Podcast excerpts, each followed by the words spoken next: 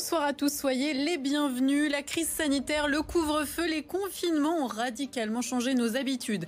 Réfléchissez, il y a un an, comment se déroulait votre journée? Nos habitudes de consommation ont changé, l'épidémie a accéléré ces mutations. Qui sont les gagnants? Qui sont les perdants Olivia Polski, adjointe à la maire de Paris en charge du commerce, est mon invitée. Elle sera accompagnée tout au long de cette émission par l'un des directeurs de l'Institut Paris Région qui a des données toutes fraîches à nous fournir et par le représentant des fondations du e-commerce. Paris Politique, c'est parti.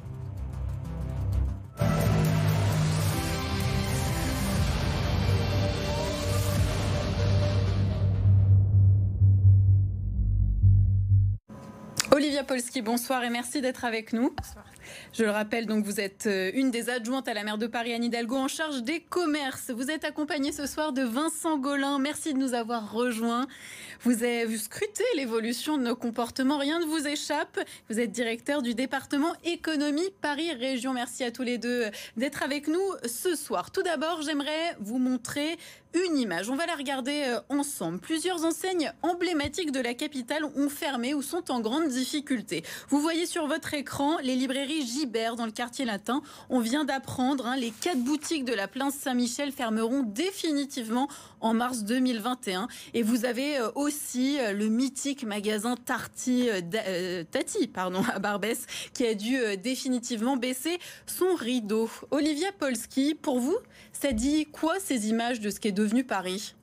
Alors, bien évidemment, on a un Paris qui est en grande difficulté. Euh, aujourd'hui, nos commerçants euh, souffrent beaucoup. Euh, évidemment, les grandes, ceux qui s'en sortent le mieux sont ceux qui sont en alimentaire, mais tous les autres, effectivement, sont plus en difficulté.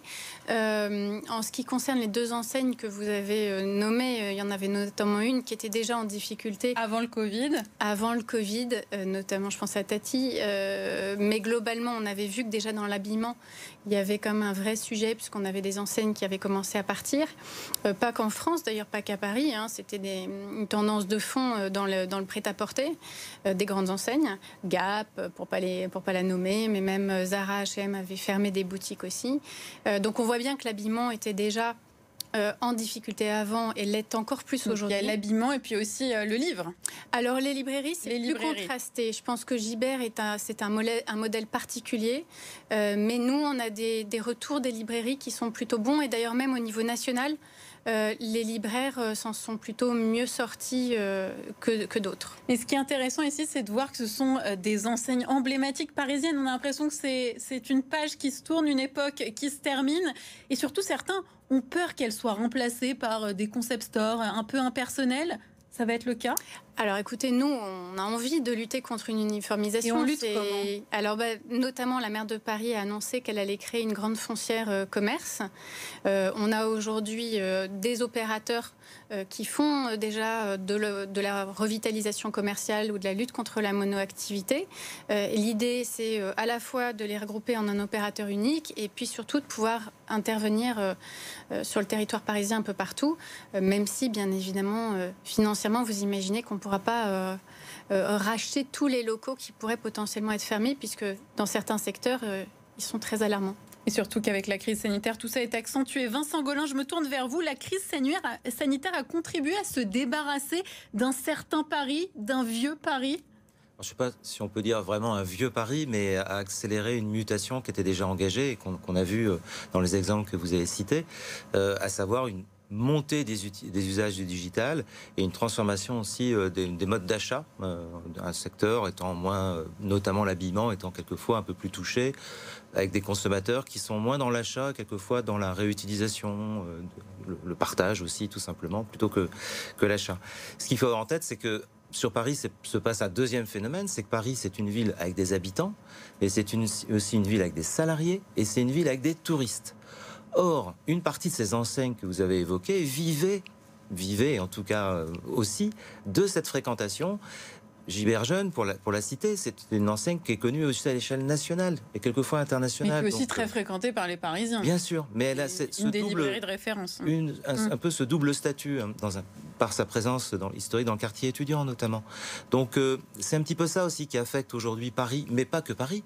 on peut penser à d'autres quartiers qui sont dans d'autres coins de la région de France, tout simplement peut-être le quartier de la Défense, etc., où il s'est vidé pour partie aussi de ses salariés, aussi de, certains touristes. C'est un grand quartier touristique, la Défense. Donc, du coup, il n'y a plus de consommateurs. Il y a moins de consommateurs, et ceux qui sont là en télétravail, pas en télétravail, plutôt en présentiel, bah, avec les horaires, ils sont obligés de partir rapidement. Donc, l'achat plaisir qu'on connaît, euh, et qu'on connaît dans Paris comme dans d'autres lieux, bah aujourd'hui il est très contraint par les horaires, la nécessité de reprendre soit son vélo, euh, soit euh, son mode de transport habituel pour retourner chez soi. Et donc les gagnants, ce sont les territoires résidentiels aujourd'hui.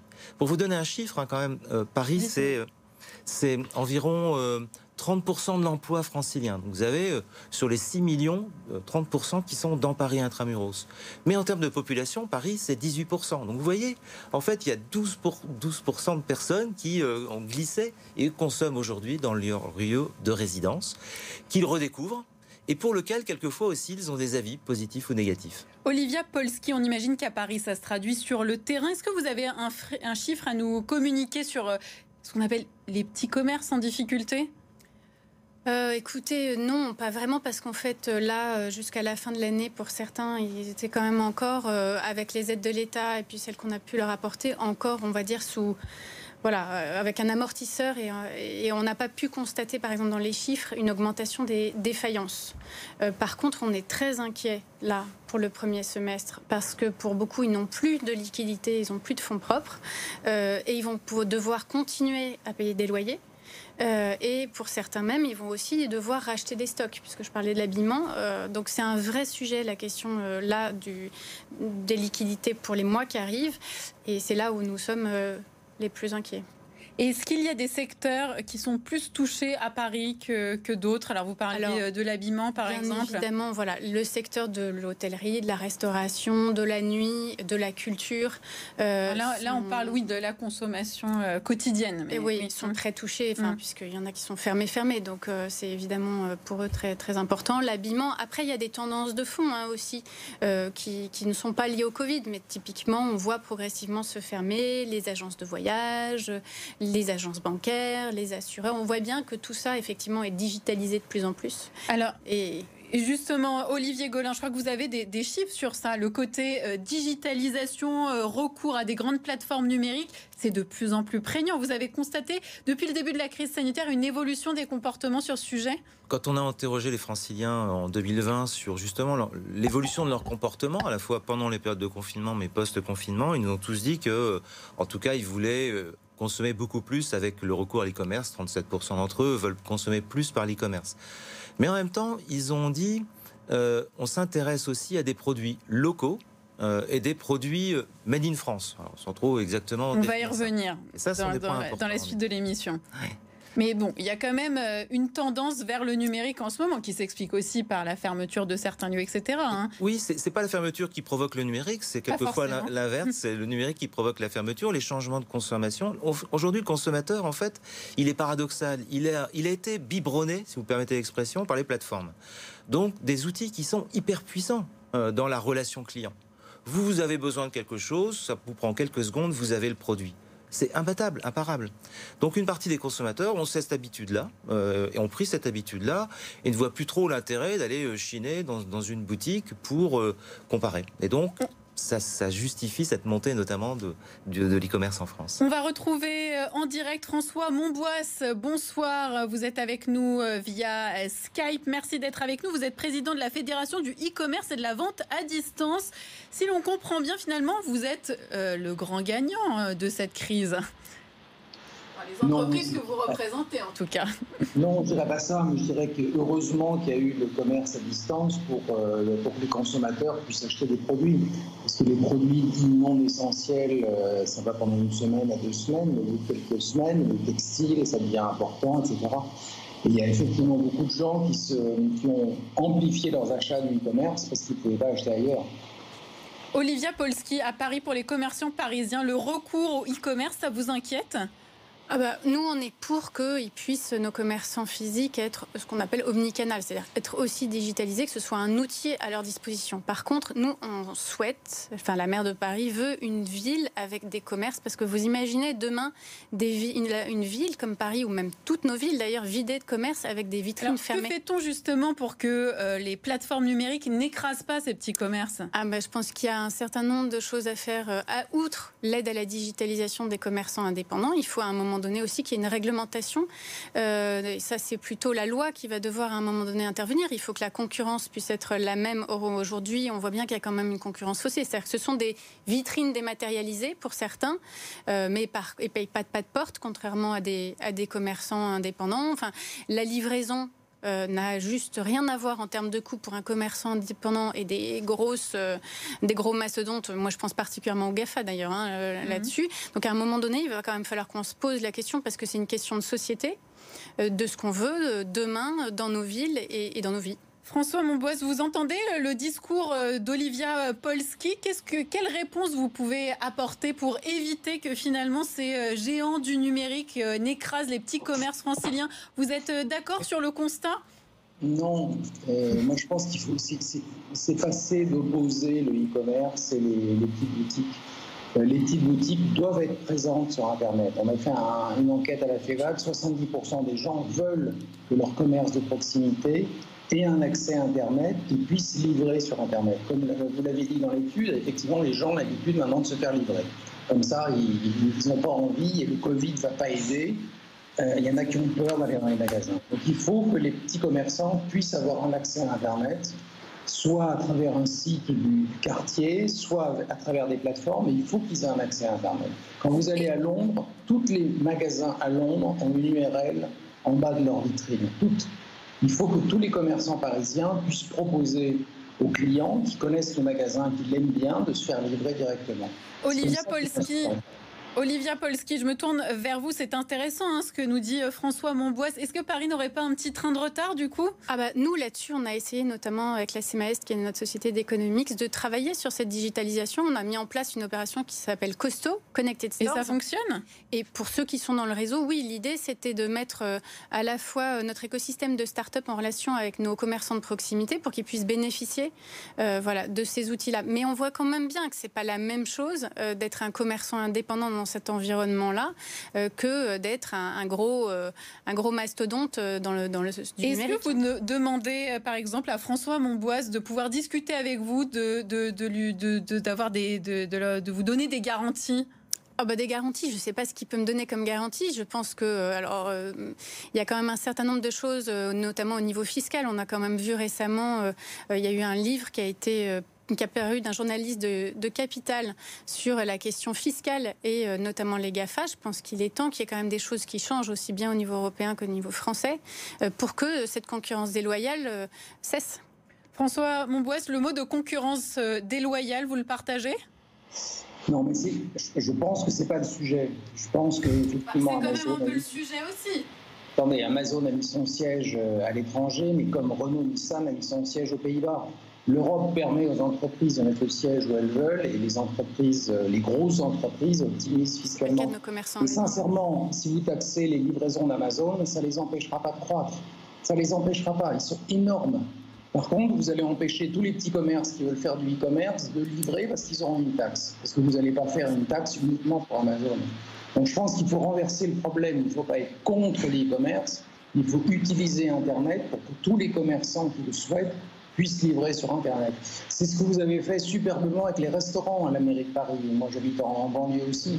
Et permettre aux restaurants d'aller sur les marchés, de proposer leurs plats pour les livrer, c'est bien et les gens veulent aider les restaurants. Donc je pense qu'il faut utiliser, euh, je l'ai vu dans le sondage, le fait que les trois quarts des gens veulent aider leur commerce de proximité pour faciliter le fait que les commerçants puissent livrer. Olivia Polski, les bons conseils de François Maubois, vous allez les, suivre? Parce qu'apparemment, il n'est pas tout à fait d'accord sur le constat, mais vous donne des solutions. J'imagine bien, vu les, entreprises qu'il représente, euh, qu'il n'est pas forcément d'accord. Mais euh, ce que je dis juste, c'est que quand on est commerçant indépendant, on a un loyer, un pas de porte à payer qui n'a rien à voir à ce que, ce que les grandes plateformes ont à payer, elles, comme charge. Voilà, donc il y a un sujet quand même de charges qui ne sont pas les mêmes, qui sont inégales. Et sur la question de la fiscalité, excusez-moi, moi, euh, je pense qu'effectivement, la, fiscalité d'un commerçant indépendant n'est pas la même euh, quand on peut aller euh, se permettre d'aller au Luxembourg pour payer des charges différentes. Alors concrètement, je suis un commerçant parisien, on va dire, je ne sais pas, un libraire par exemple. si j'ai envie de me digitaliser, quels outils j'ai à ma disposition Quelles aides vous pouvez m'apporter? Est-ce que ça va être rapide, faisable? Est-ce que ça va être rentable? Alors, sur euh, la digitalisation des libraires, il y a déjà quelque chose qui a été créé il y a un certain temps par des libraires parisiens, parce que ça s'appelle le Paris des libraires. Et euh, nous, nous les subventionnons pour euh, effectivement les aider.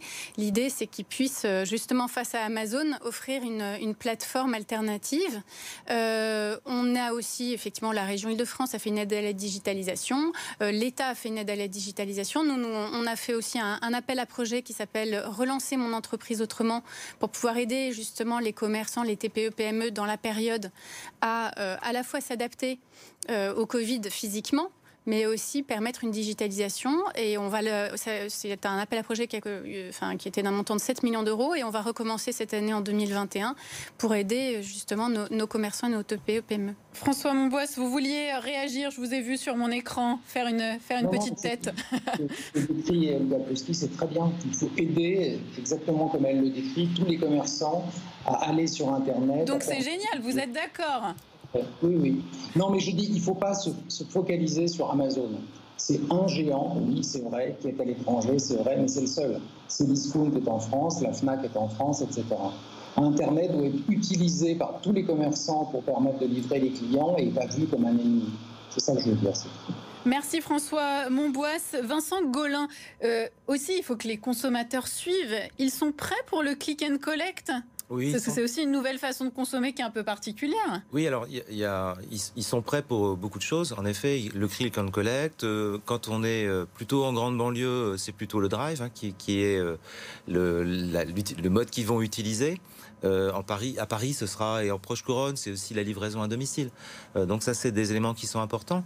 Pour revenir un petit peu sur, le débat précédent, je crois qu'il faut avoir en tête quand même que la, digitalisation, ça fait longtemps qu'on en parle et il y a des outils qui sont mis en place. Moi, il y a de nombreux j'avais travaillé avec la CCIP là-dessus, euh, mm-hmm. chambre de commerce, mais c'est un processus qui est lent.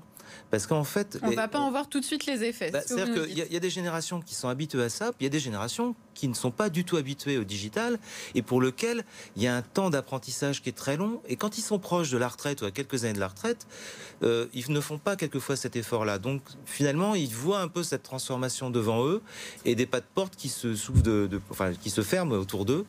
Donc c'est ça qui est un petit peu compliqué, quoi. Donc euh, or les, plateformes numériques, c'est vrai qu'elles sont euh, dès le début, elles sont digitales et elles sont très orientées clients, très orientées consommateurs.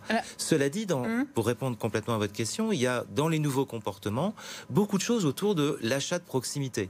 Ça peut fonctionner sur, les boutiques. On a vu aussi beaucoup de choses sur l'alimentaire. C'est-à-dire que une partie aujourd'hui des franciliens, parisiens, euh, franciliens, grands parisiens, ont envie d'acheter local. Et ça, c'est quand même un élément important. Et, on va y revenir dans un tout petit instant. Juste avant cela, François Monbois, je me tourne vers vous parce qu'on a vu que, donc en effet, le développement numérique hein, des petits commerces avait euh, un intérêt, que les clients peu à peu pouvaient euh, s'y convertir. Est-ce que, par exemple, on pourrait voir une boulangerie euh, sur, sur Internet? Est-ce que ça, c'est le futur? Non, je ne sais pas si c'est le futur, mais c'est pratique si les gens connaissent leur boulanger, l'aiment bien, que s'ils n'ont pas envie, ils ne peuvent pas aller faire la queue, euh, aller acheter le pain, ils puissent le commander. Et qu'il y ait un système de livraison mutualisé qui puisse le faire. Les gens demandent, ça c'est ce qui vient de dire. Les gens, je, répète, à trois quarts des gens demandent que leurs commerçants qu'ils connaissent puissent offrir la possibilité, quand ils en ont besoin, de livrer. Et il y a une habitude qui est prise, on n'y peut rien, hein, c'est tous comme ça de se faire livrer. Les gens ont l'habitude maintenant de, se faire livrer. Olivia Polski, euh, un, un, pari où en effet on se fait livrer, où il y a beaucoup de click and collect, c'est un pari qui vous donne envie?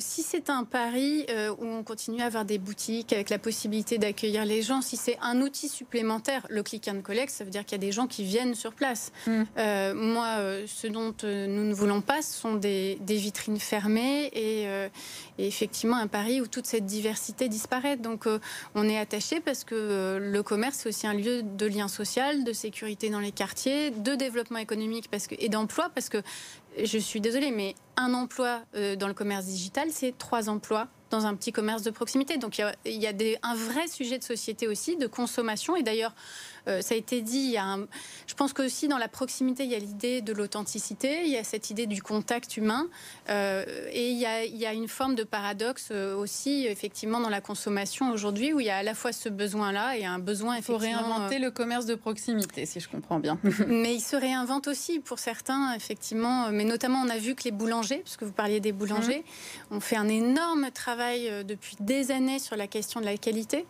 et que euh, qu'aujourd'hui ils sont imbattables. C'est-à-dire qu'il y a peu euh, y a peu d'autres endroits où on peut trouver un, bon pain. Euh, enfin, la grande distribution n'a pas réussi à suivre complètement, par exemple. Vous nous parliez des aides, Olivia Polski, avant d'écouter les Parisiens qui vont nous expliquer comment ils consomment avec la crise. Pour les aides, pour ceux qui nous regardent, on doit se dire, bah oui, bien sûr, il faut se réinventer, etc. Le numérique, c'est très bien. Là, il y a des aides d'urgence en ce moment en raison de la crise sanitaire. Est-ce qu'elles vont être pérennisées sur le long terme? C'est compliqué de vous le dire. Ce, qui est sûr, c'est qu'avec la foncière, ce qu'on veut faire, être aussi un, projet pour Paris sur le long terme. Oui, oui, oui. Euh, enfin, je veux dire, les aider. Nous, je vous dis, on avait commencé avant, par exemple, avec mmh. Costo, avec la CMAS, un travail sur le réseau. On a mis en place un certain nombre de choses, euh, notamment autour euh, de l'artisanat. Enfin, donc oui, on soutient et on continuera de soutenir. on a mis en place, par exemple, on voit bien que des lieux hybrides, puisque vous parliez de la mutation du commerce de proximité, on voit que de plus en plus la tendance est vers ce qu'on appelle un commerce expérientiel c'est-à-dire où les gens vivent autre chose, et notamment avec du contact, du conseil. Euh, et les lieux hybrides, ça fait partie, par exemple, de ces tendances-là. On a installé un certain nombre de librairies dans Paris mais avec un concept un peu mixte, c'est-à-dire librairie, euh, salon de thé, exactement. Et c'est de faire ce genre de choses qu'on accompagne. On va justement euh, écouter les Parisiens à présent. On leur a posé une question sur un des marchés euh, de la capitale. Qu'avez-vous changé à votre façon de consommer depuis le début de la crise sanitaire?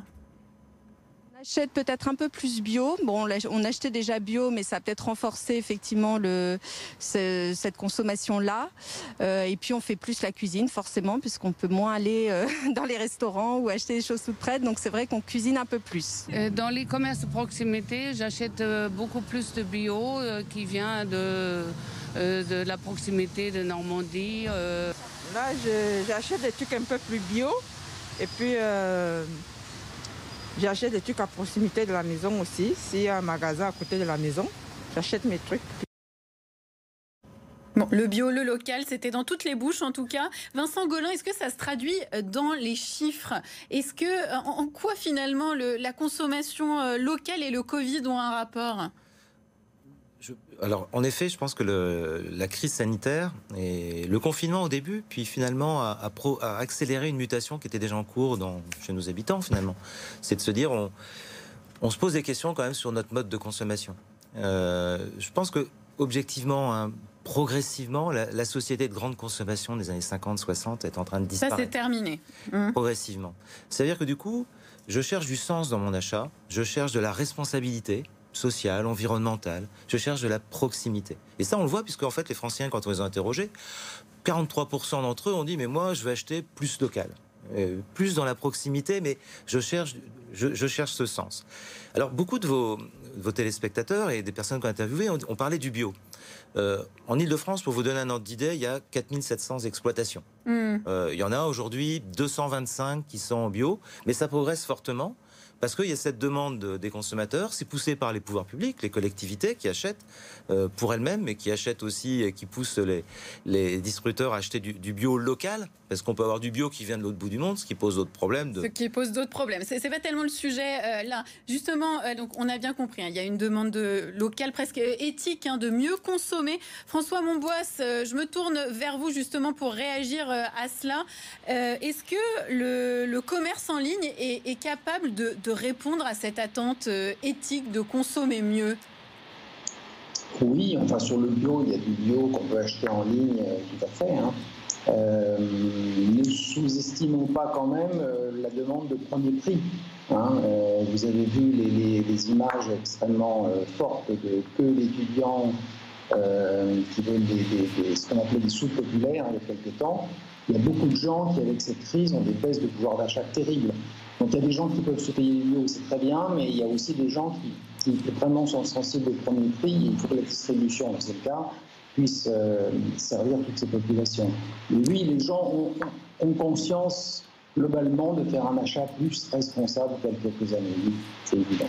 Olivia euh, Polski, euh, justement, euh, on va parler un peu de votre label Made in Paris. C'est intéressant parce qu'en effet, il, faut, il faut, faut, penser à tout le monde et les premiers prix, c'est encore intéressant. Est-ce qu'on est capable de faire du Made in Paris abordable pour toutes les catégories sociales parisiennes? Alors, on a lancé un label Fabriqué à Paris avec mm. cette idée justement qu'on voulait que ce soit pour toutes les bourses. Donc, ça va effectivement des petits objets, parce qu'aujourd'hui, on a des petits objets pas chers qui peuvent être fabriqués mm. à Paris, jusqu'à effectivement, notamment tout ce qu'on appelle l'artisanat d'art et qui va, euh, qui va effectivement dans des prix plus, plus élevés. Mais l'idée, c'est de développer des choses plus, plus accessibles pour tout le monde. Et ça fonctionne?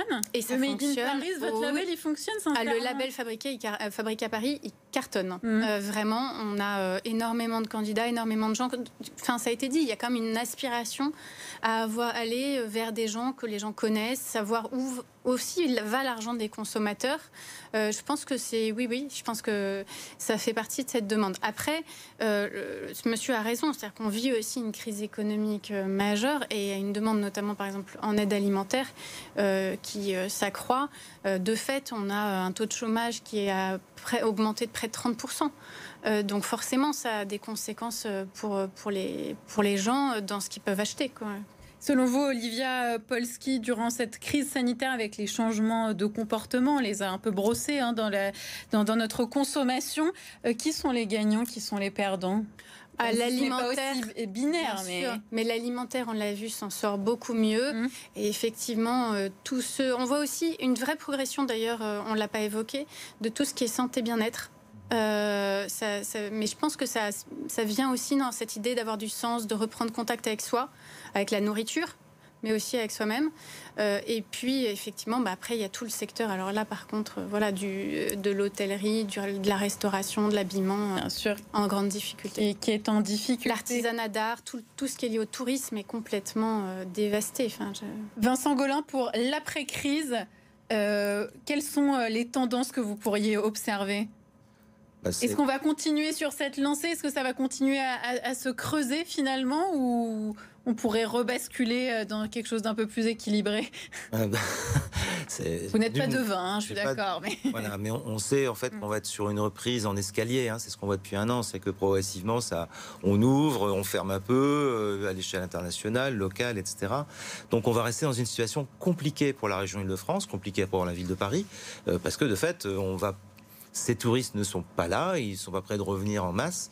Or, c'est quand même, un, ça injecte énormément de, milliards d'euros dans l'économie euh, parisienne et francienne sur des métiers qui sont très dépendants dans leur chiffre d'affaires euh, de ces types de, consommateurs. Après, c'est vrai que euh, on a aussi la crise, son impact, c'est qu'il y a 16% de, je, rebondis sur ce que disait monsieur tout à l'heure, il y a 16% de franciliens qui sont en dessous du seuil de pauvreté. Donc euh, il, va, il faut s'en occuper, il faut encore plus s'en occuper demain, et en effet, euh, c'est une préoccupation qui est importante, et, donc on voit bien qu'il y a besoin de développer des, services et qu'ils puissent accéder à des produits à des tarifs qui sont... Et, et la mairie de Paris saura répondre à cette demande? Ah bah alors par exemple, vous voyez, euh, ce que Anne Hidalgo a souhaité lancer, c'était une, coopérative qui s'appelle Agri Paris avec cette idée justement de développer le maraîchage bio euh, en proximité pour pouvoir par exemple répondre à une offre euh, de restauration scolaire d'abord dans un premier temps et une offre accessible à tout le monde. Donc ça fait partie des choses effectivement. et ça sera quand ça? Ah bah, C'est en train d'être mis en place par Audrey Pulvar. Donc voilà, c'est en route. Peut-être vous donner trois exemples complémentaires. Alors, non, on va, on, va, on va devoir terminer. J'ai une dernière petite question, surtout à poser à Olivia Polski. Merci beaucoup, euh, Vincent Golin. Merci également à François Monboise d'être intervenu euh, dans cette émission. Olivia Polski, donc j'ai une dernière question à vous poser. Les restaurants sont toujours fermés, mais les terrasses éphémères restent. Des riverains se plaignent de leur présence. Elles sont mal entretenues, provoquent des attroupements.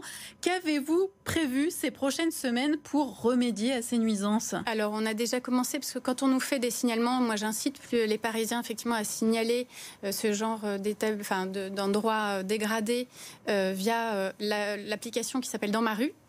Euh, et après, effectivement, on a nos services qui bah, passent. Apparemment, ça ne suffit pas, puisque certains riverains s'en plaignent. Après, ce qui est difficile, c'est que mmh. comme les restaurateurs sont fermés, ils ne sont pas forcément euh, facilement joignables. Donc, c'est difficile parce qu'on n'a pas le droit de prendre sur l'espace public pas de solution pour l'instant. Si, si, on travaille, on y travaille. Si, si, bien sûr, il y en a un certain nombre qui ont même été démontés et avec lesquels ça s'est fait très bien. Je dis juste qu'il peut y avoir résiduellement des situations euh, là où, notamment, on a des difficultés pour joindre les, les restaurateurs. Merci beaucoup Olivia Polski euh, d'être venue de, Paris Politique. Merci à tous euh, nos intervenants.